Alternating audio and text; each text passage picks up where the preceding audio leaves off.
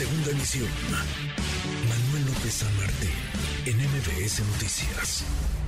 Economía y finanzas. Con Eduardo Torreblanca. Lalo, qué gusto, qué gusto saludarte, ¿cómo te va? Igualmente, Manuel, me da gusto poder saludarte y poder saludar a las personas que nos atienden.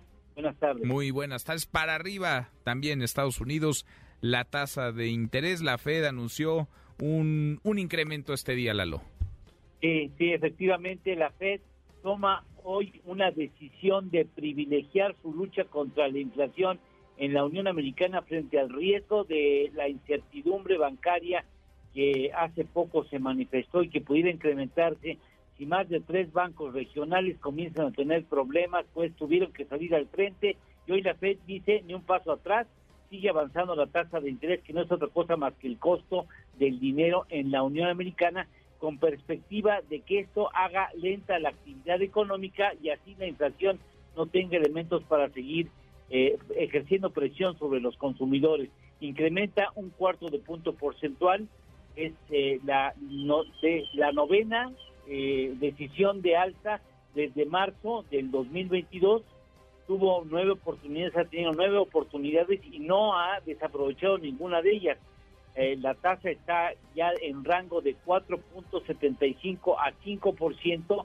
La tasa terminal quiere decir a dónde podría parar ya el incremento de tasas. Se espera que sea entre 5.5 máximo hasta 6%, porque en la medida en que vaya disminuyendo la tasa, eh, la tasa inflacionaria en Estados Unidos, en esa medida la Fed no tendría por qué pensar en extender más de dos veces o máximo tres veces más decisiones de incremento en las tasas de interés de referencia en la Unión Americana. Esto mueve las tasas de interés en prácticamente todo el mundo.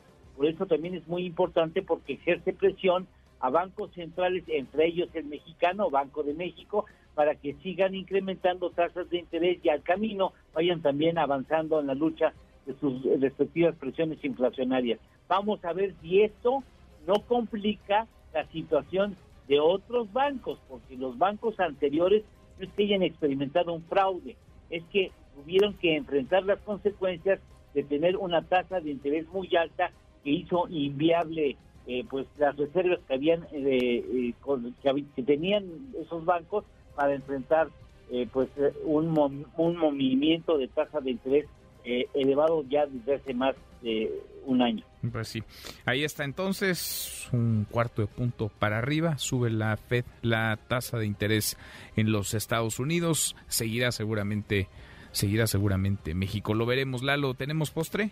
Claro que sí, eh, países más felices en el mundo, acaba de darse a conocer recién la lista. Finlandia es el país con mayor felicidad entre sus habitantes con 7.8 en una escala de 10 y el país en donde hay menos felicidad, Afganistán, 1.9 en la escala de 10 entre 137 países. Nosotros estamos, digamos que atrás de Canadá y de Estados Unidos.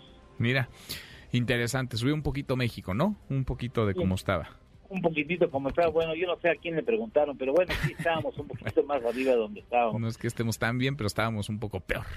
Abrazo grande, gracias Lalo. Gracias Manuel, buenas tardes. Muy buenas tardes, es Eduardo Torreblanca. Redes sociales para que siga en contacto: Twitter, Facebook y TikTok. M. López San Martín.